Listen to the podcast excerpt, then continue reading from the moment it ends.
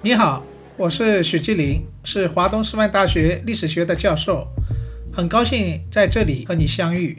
过去四十年来啊，我主要做的是中国近代的思想和文化方面的研究。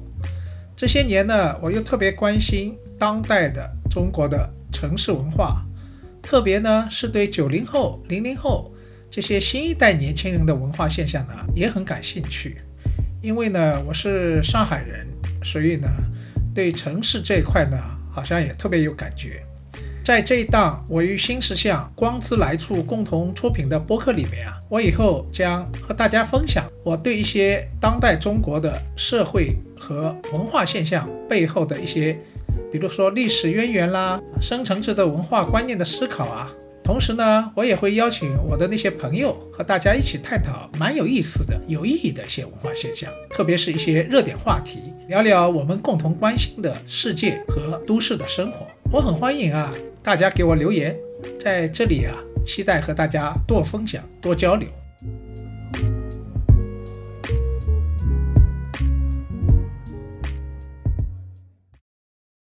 今天啊，我要和你谈一谈。一个蛮有趣的话题，我先问你一个问题：你是属于哪一代、哪一年出生的？是七零后、八零后还是九零后？你有没有感觉你和你的父母一代有那个代际的差异？如果有的话，那么好，我今天就和你分享一下我最近做的一个研究。这个研究就是当代中国的代际差异和新的一代。青年的文化，那么讲到这里啊，我们先来看一下，就说今天中国啊，活跃在社会上的，事实上主要是有三代人。那三代人呢，就是五零后、六零后是一代，然后七零后、八零后又是一代，接下去就是九零后和零零后这三代人。那么这三代人。有什么差异呢？我从文化角度来说，我发现这三代人，事实上就是代表了三个不同的我们说的代际。先说五零后、六零后吧，我就属于这一代人。这代人呢，是一九五零和一九六零年代出生的这些人，我把它称为叫启蒙的一代。启蒙的代是什么意思呢？差不多在上个世纪八十年代啊，有一场文化启蒙，那个就是所谓八十年代。前不久有一场对八十年代的这个怀旧梦，怀念的就是八十年代一直到九十年代初的那场文化启蒙。我们今天接受的很多的现代的观念，都是从那个时候啊开始的。而那个年代呢，是充满了一种激情和理想主义。所以启蒙的一代可能是你父母一代，他们内心是一种理想主义情怀的，这是一代人。第二代人呢是七零后、八零后，也就是一九七零到一九八零年代出生的一代人。我过去啊把这代人看作是文革以后新的一代人，现在发现，等到。我待会儿要说的九零后崛起以后，我发现七零后、八零后是什么一代人啊？他们是过渡的一代人。什么叫过渡一代人呢？这一代人刚好赶上了文化启蒙的尾巴，所以呢，也有前一代人，就是启蒙一代的理想主义，这个东西是有的。但是呢，他又同时是什么？九零后的先驱。他身上又有九零后一代啊现实主义性格的那一面，所以他具有两面性。这就是七零后、八零后这代人，我把它称为就是不太典型的，同时兼具上下两代人特点的过渡的一代人。这是七零后、八零后。那么九零后、零零后那就不一样。那就是典型的新一代青年，啊，被称为叫新人类。那么这代人，差不多就是你看出生的时候已经是什么？中国一九九二年邓小平南巡讲话以后，中国经济开始高速发展，起飞了。他所以他们是世俗时代成长起来的一代人。同时呢，网络又全面开始了，所以他们从一出生就是受到了网络的影响。所以这是完全一代，我们称为叫新人类。所以你看啊，差不多算一下吧，二十年就是一代人。无论是从自然生理年龄，还是从文化心理年来说，二十年一代人。那么也有一个说法叫前浪后浪。这个后浪是，嗯，前年 B 站推出了一个何冰啊，他那个播的那个后浪的一个短片，结果后浪这个词啊就很热。那么那个后浪呢，主要指的是八零后那代人，九零后并不认为自己是后浪。那么前浪后浪实际上都是相对的。如果我们更从更小的距离看啊，中国这些年这个变化实在太大，所以差不多呢，十年一个代际更替，就十年就会发生很多变化。所以很有趣的，我们认为是后浪的那些年轻人。他们却觉得是前浪，比如说我在那个著名的得到 APP 有一门课程啊，我的传统文化的三十讲，我当时的那个我的主编啊，是一个哈佛大学回来的啊，一个哈佛女孩，她是一九九一年出生，他领导了一个九五后的一个团队，他对我说，他说我都感觉我是前浪了。所以前浪后浪都是相对的，啊，但是我们从比较长的历史长河来看呢，差不多当代中国就是这么三代人。那么这个三代人，我今天重点要讨论的是九零后和零零后，也就是说是新青年这一代人。这代人，我刚才有说。是处于一场新的潮流和时代当中，这就是一场不断迭代更新的网络革命。你要知道啊，这个文化是受到技术的影响的。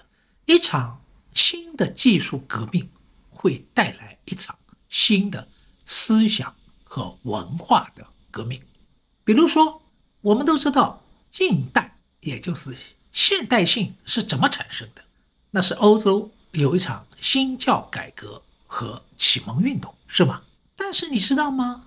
新教改革和启蒙运动，它是受到了一场印刷术革命的影响。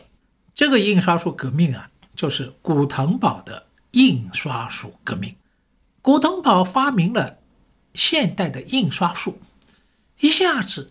你要知道，过去，过去识字的人很少啊，只有懂拉丁文的人才识字。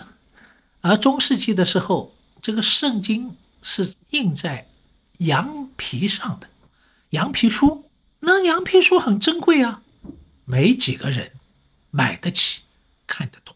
但是等到古腾堡发明了现代印刷术以后，那就不一样了，是吗？这个马丁路德搞的新教改革。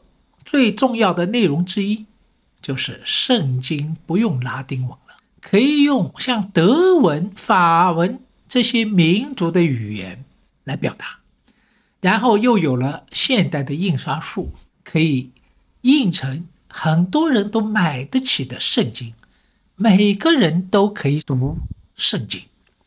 那么每个人都不用通过教会自己来理解圣经、上帝的。福音，那么这样一来，就有了什么内心信仰的自由和言论的自由。人人心中有自己的上帝啊，不必有统一的解释，有罗马天主教统一解释。你看，这个影响太大了，这是一个。第二个是启蒙运动，启蒙运动十八世纪法国启蒙运动，那个是什么？有了我们现在熟悉的报纸。还有杂志，还有百科全书，这都是有赖于什么？那场古腾堡的网络革命，哗哗哗，一下子报纸、杂志、普及的书都印出来了，大家都可以读，才有了我们现在说的启蒙。有一年啊，我到欧洲去参加中欧论坛，就是中国和欧洲的学者对话。这个论坛很大，有几百个人。我所在的那个 panel 呢是在巴黎，呃，我们是和法兰西学院的学者啊，我们来对话。然后午餐的时候，法国学者说：“哎，我们带你到一个非常有历史意义的地方。去了哪里呢？就是百科全书派当年聚会的场所，印刷百科全书的一个咖啡馆，竟然经过几个世纪还保留，还能看到当年的印刷机。你看，这个印刷革命才带来了。”现代的启蒙和新教改革，这个变化太大了。那么今天我们处于一场什么革命啊？处于一场网络革命当中。这个网络革命差不多是从上个世纪九十年代啊到今天三十年，这个网络革命还在继续革命当中，在不断的迭代更新。那么这就使得我刚才说的三代人啊，不说别的。他们的阅读习惯就不一样，最典型的呢，就是这个五零后、六零后这个启蒙一代和九零后、零零后啊这两代人啊之间阅读习惯是很不一样的。那个父亲对儿子说啊，哎，我发现一篇好文章，你可以读一下。儿子说，哎，我到手机上找一下啊，我在手机上阅读。然后儿子对父亲说，哎，我发现篇好文章。老爸，你可以读一下。老爸说：“你帮我打印下来。”这个老爸还习惯印刷媒体的读物，不打印下来啊，他还读不惯，是吗？这就是 两代人的阅读故事。那么，这就告诉我们，这个我刚才说的这三代人，他们的阅读习惯是不一样的。五零后、六零后是印刷媒体的产物，虽然也看手机，也读电脑。但是大量的阅读还是看书、看报纸、看杂志。七零后、八零后呢？他们是互联网的原住民，他们已经进入了电脑的阅读。但是九零后、零零后，你发现什么？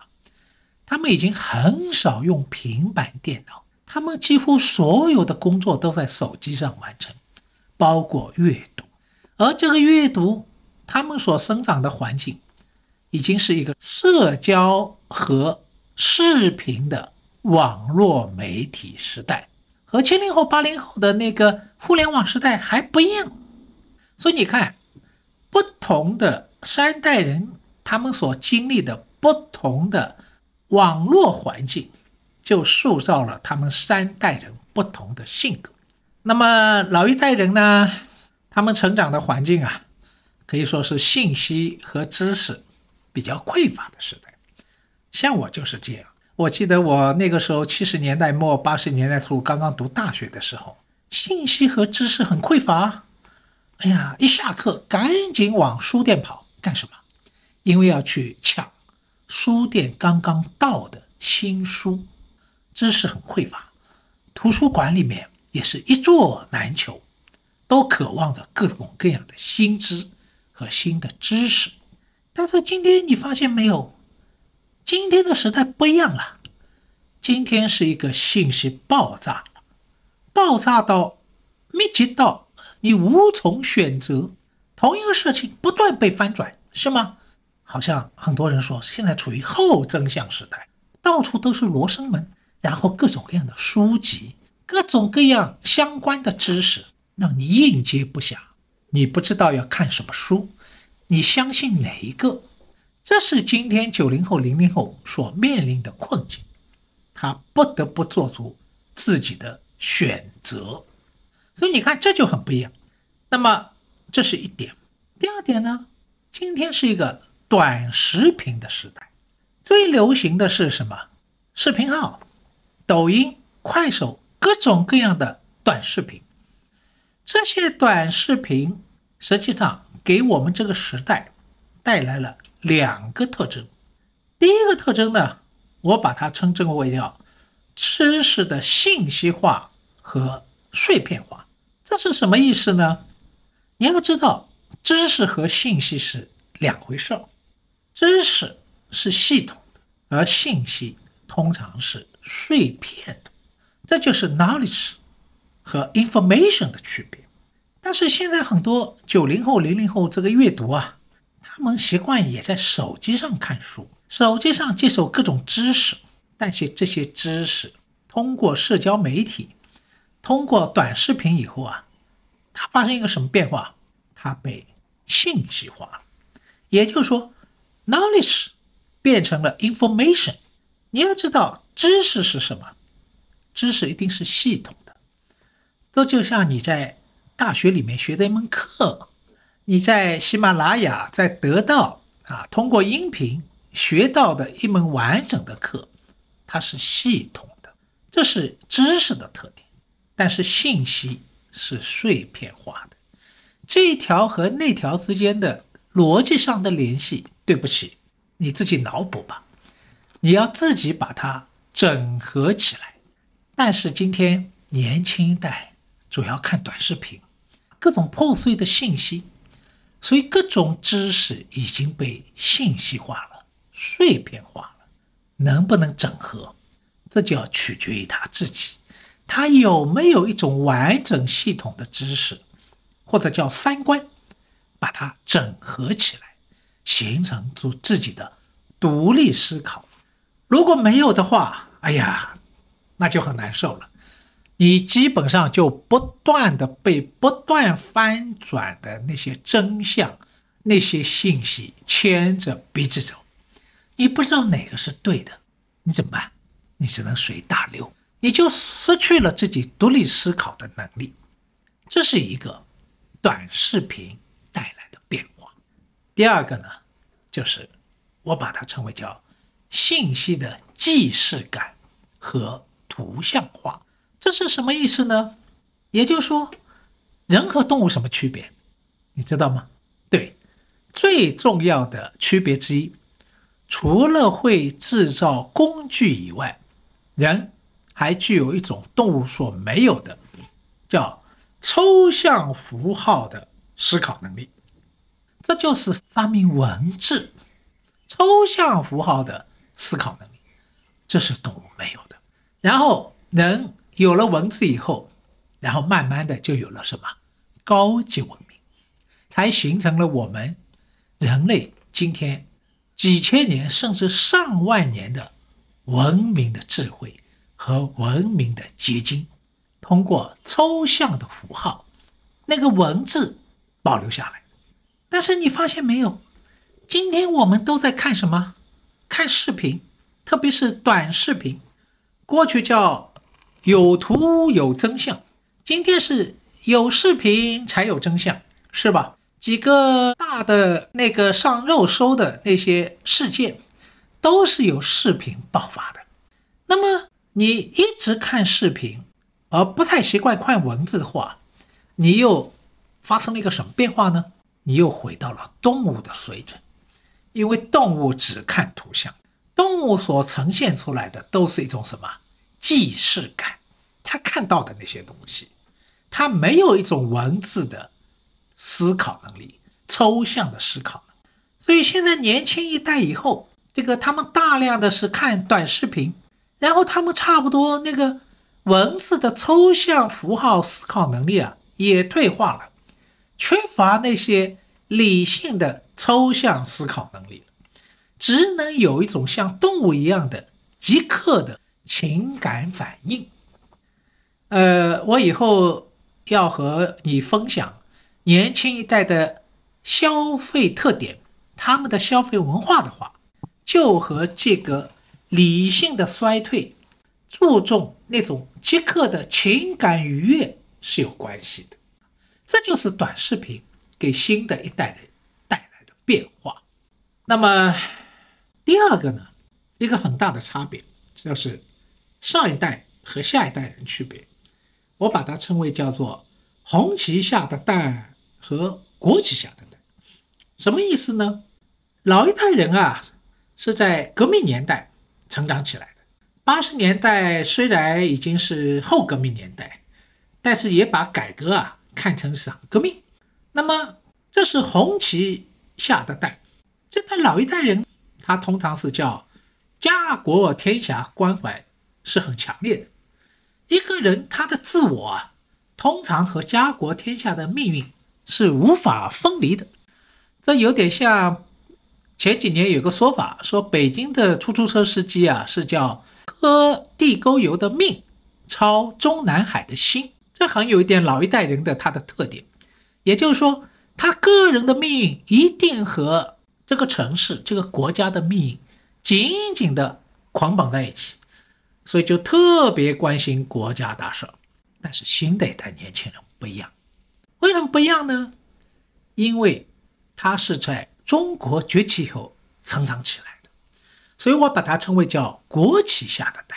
这个年轻的一代人啊，被称为叫做自然红，生出来以后就处于中国的大发展，所以对祖国有一种天然的热爱。我碰到过一个九零后的年轻人，他刚刚从泰国旅游回来，他一回到上海的浦东机场啊，看到五星红旗，他就立即就热泪盈眶。他觉得到了泰国以后啊，哪里都感觉到没有中国好，还是中国方便，各方面都是中国好，无论是餐饮啊、住宾馆啊，还是什么样，所以他就有一种自然红。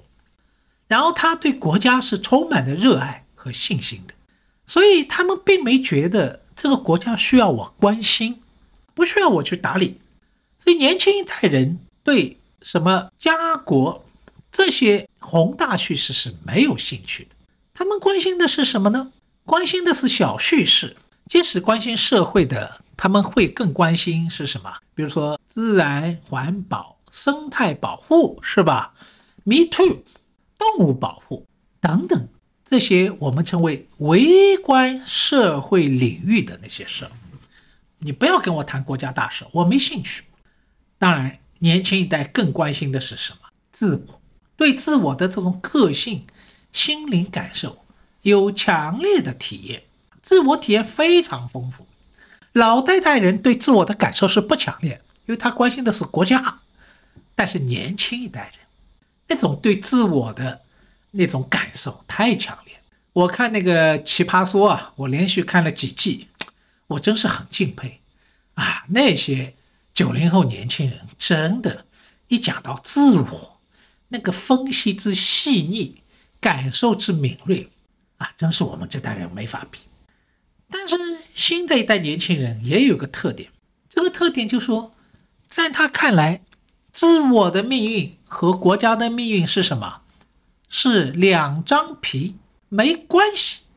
所以呢，就形成这两年在年轻人那里非常流行的，你看得出来有点矛盾的状况，叫做。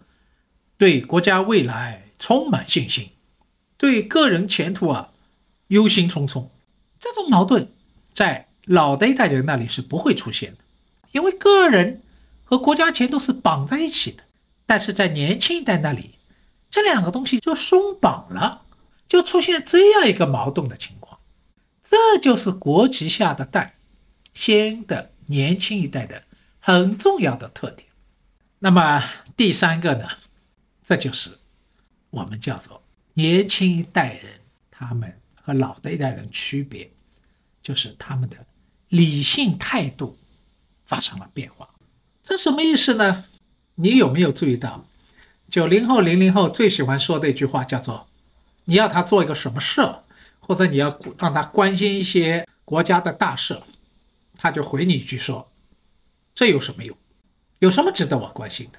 这有什么用？意味着什么？这也意味着一种思考的方式、思维的方式。我们可以把它叫做工具理性。工具理性呢，是德国大思想家马克思韦伯提出来的。他说啊，人有两种理性，一种叫价值理性，还有一种叫工具理性。什么叫价值理性呢？就说。在你行动的时候，你只考虑什么？考虑动机。它是否符合我的信仰？它是否有意义？是否值得我去做？如果值得我去做，我就去做。我不关心这个事情做得成做不成，把结果交给上帝。这就是一种叫什么价值理性。那么老一代人很多人啊，理想主义者就是一种价值理性，他是为了某种信念、某种理想去行动的。也可以说啊。我们可以用高晓松的话说，叫“价值理性是思考的是什么？诗与远方。”但是韦伯说，还有一种理性叫工具理性。他说，工具理性是现代人的态度，因为价值理性你一定要有信仰啊。但是到了现代社会，已经进入一个叫除魅的时代，这个世界已经没有神了，也不必有上帝啊，有天命，有信仰了。那么除魅以后，那么没有什么东西，上帝死了吗？是值得你信仰的。那你怎么办？你怎么知道做什么事情是有意义的？不知道。所以现代人就转化为另外一种理性的态度，叫做工具理性。我不要考虑诗与远方，我也不知道我的信仰在哪里。对不起，我只知道。我有各种各样的小目标，今天我要考上名校，明天我要读研，读研出来以后呢，我要做公务员啊，一步一步，人生就根据这些小目标，一种链条式的小目标，形成了我的人生。那么我思考的唯一就说，我为了达到这个小目标，我应该如何行动？至于这个小目标，有没有价值？有没有意义？对不起，这不是我要考虑的。这就是工具理性的小目标式的生存。你发现没有？今天年轻一代基本上都是这样一种工具理性的人生，而他们相信更多的是什么？就是一种哲学，叫做成功哲学。我就是要成功。这个成功意味着什么？我要以最小的代价获得最大的收益，成功是唯一的人生的目标。而这个成功呢，某种意义上来说，也是一种叫做经济理性人，是吧？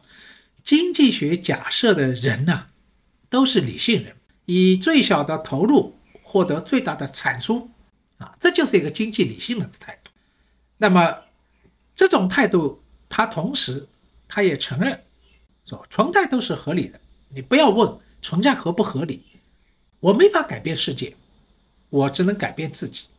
所以我在存在的前提之下，我如何适应这个存在这个现状，我从中获得自己最大的收益。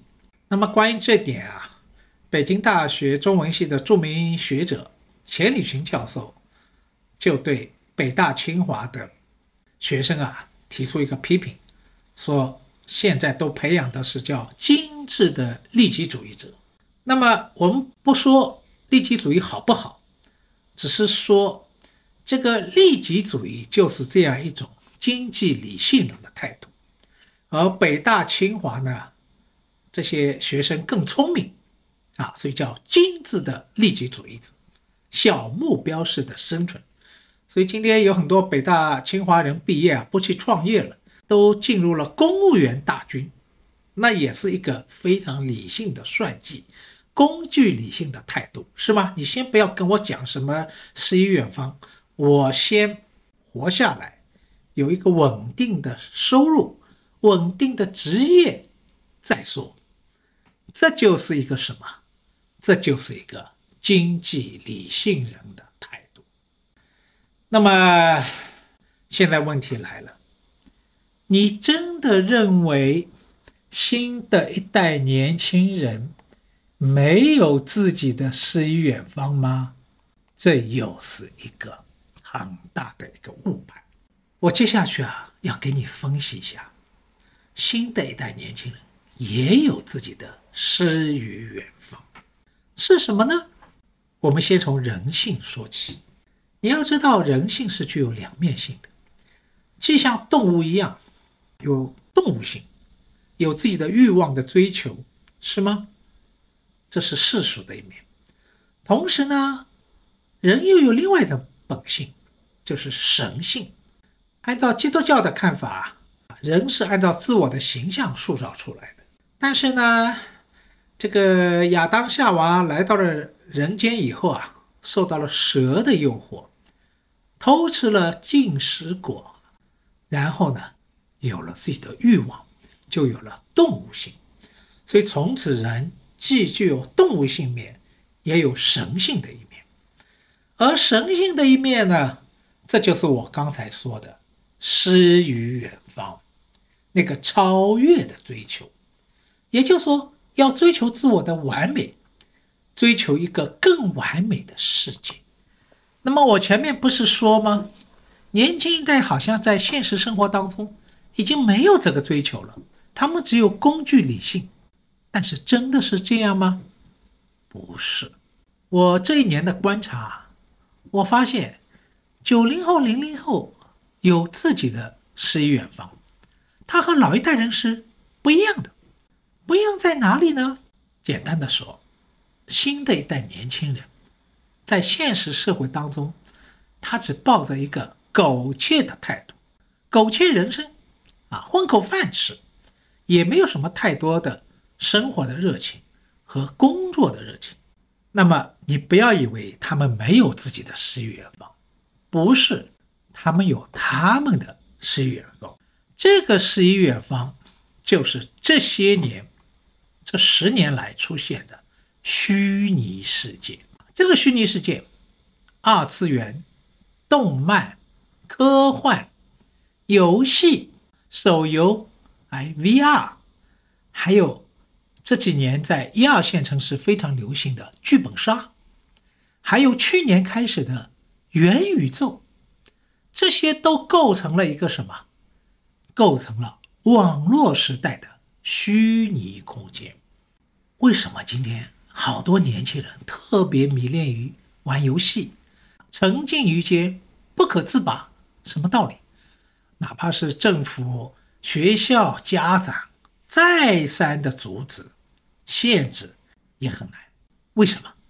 这就是因为游戏的背后有一种诱惑力。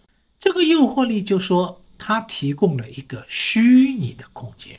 你想想，一个年轻人，他在这个学校里面是一个差生，是被人看不起的，甚至还在班级里面成为一个受气包。但是他游戏里边，他可以自由选择自己的角色，成为一个勇士，到处杀敌无数，受人尊敬，那是一个多大的满足啊！还有一个职场年轻人，老是被上司、被老板骂，但是也不敢还嘴，他心里憋了好大一口气，怎么办？他在游戏里面就把这个老板、这个上司，啊，设置为一个受气包，每天受他被他打，他觉得大过其瘾，觉得现实生活当中的很多的挫折屈辱，也。烟消云散，所以虚拟世界里边的这个角色是一个什么角色？也是一个自我。这个自我既虚拟又真实。恰恰年轻一代人他所需要满足的那个神性，那个超越的自我，是在哪里实现？现实世界实现不了，只能到虚拟世界里面去实现那个。自己所渴望的自我，所以你发现没有，老的一代人的避风港是什么？是诗歌，是阅读，是旅游，那还是在现实世界当中的。但是年轻一代的人，他们的避风港却进入了一个虚拟世界。这个虚拟世界啊，可以说很有趣，和过去传统的那个超越世界是不一样的。传统的超越世界那是有神的，是吗？有上帝，有天命，反正有各种各样的神。但是今天的虚拟世界虽然也是和现实世界是两个世界，但这个世界已经不神秘了，哈，它既是现实又虚拟又超越，很有意思。他就创造了一个网络时代的乌托邦。这个乌托邦，你看，像各种各样的科幻的电影啊，从《黑客帝国》叫《致命玩家》等等，都创造了这些什么网络时代的乌托邦。你要知道，人永远是需要乌托邦的，没有乌托邦就活不下去啊，是不是？因为现实世界永远是让你感觉有不满足。那你那种满足感到哪里去获得实现？你要为自己创造一个乌托邦的世界，而这个乌托邦的世界有各种各样的。呃，去年韩国不是有一个很爆款的一个电视剧《鱿鱼游戏》吗？是吗？这个鱿鱼游戏一下子风靡全球，很多人说鱿鱼游戏就是一个爽剧，的确看得很爽。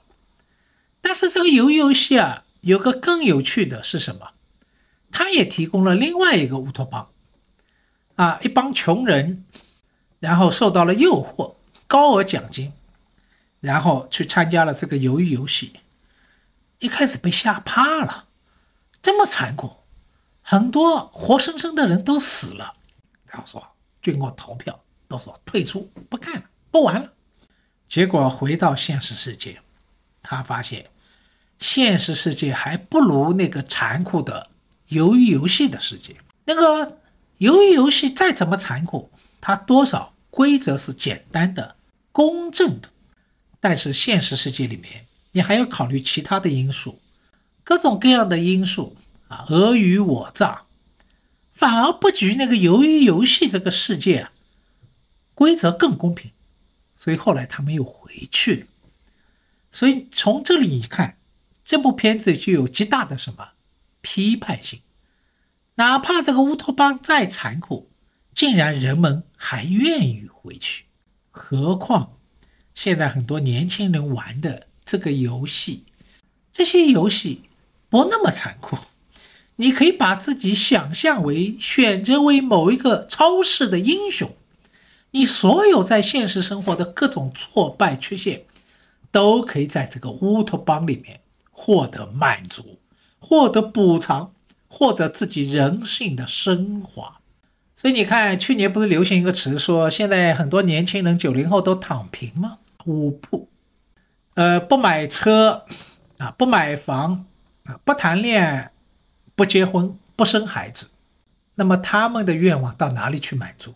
到虚拟世界里去满足。那里有各种各样的好车好房，自己爱的人可以选择。虚拟世界也实现了他们的满足，特别是等到元宇宙出现以后，虚拟世界和现实世界已经变得很模糊了，更能获得一种虚幻的满足感。这就是年轻一代的诗与远方。那么讲到这里啊，我再给大家分析一个现象，也是和这个有关。这就是饭圈，今天有各种各样的偶像，很多年轻人都是追求偶像啊，然后形成了一个一个的饭圈。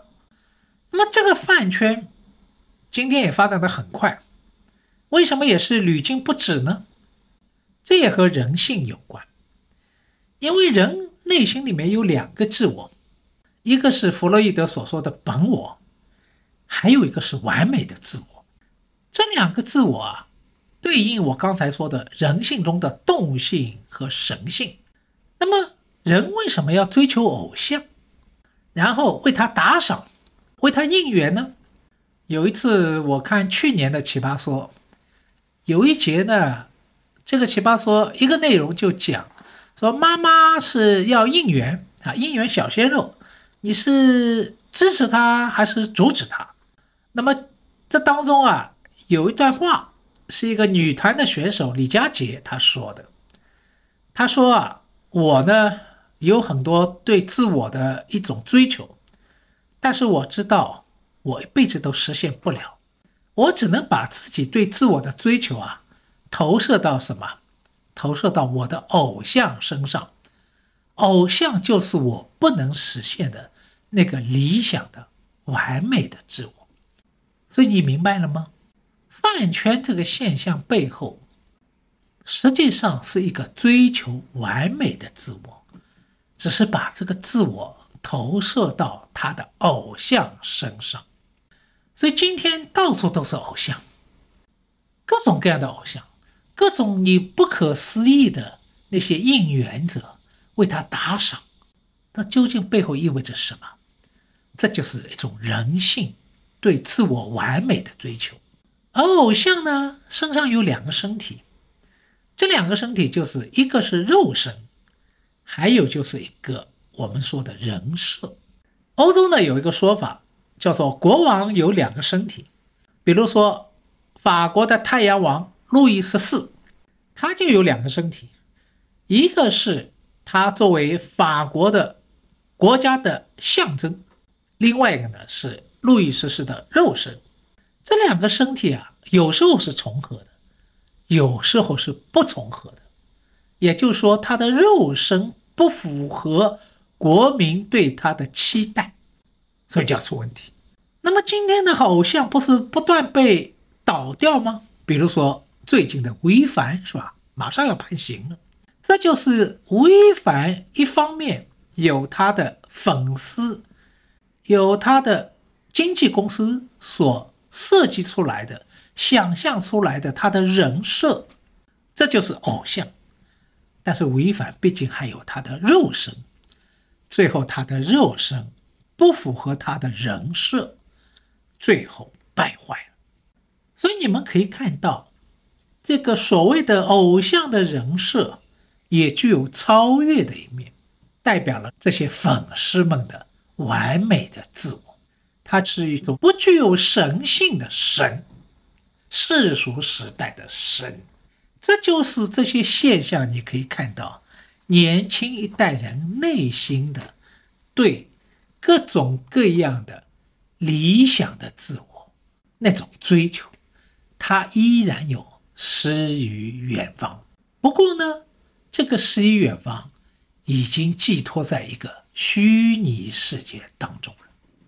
那么你明白了这点以后，你就会明白好多当代中国正在发生的各种各样的文化现象。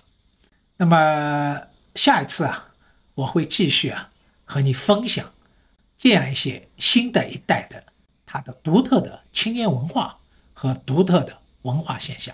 我们下一次再见。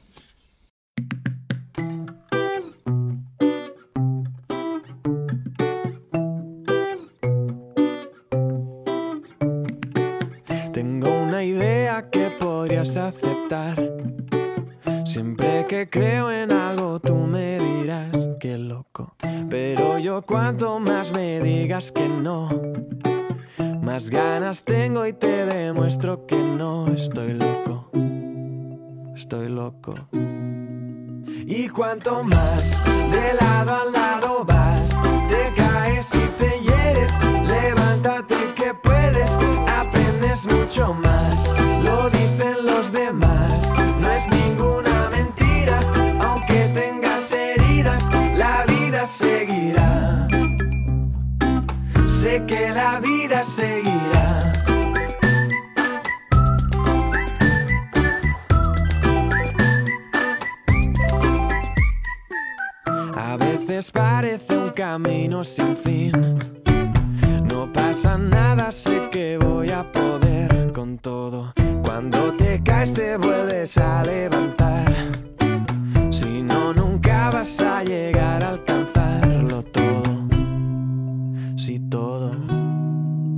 Y cuanto más de lado a lado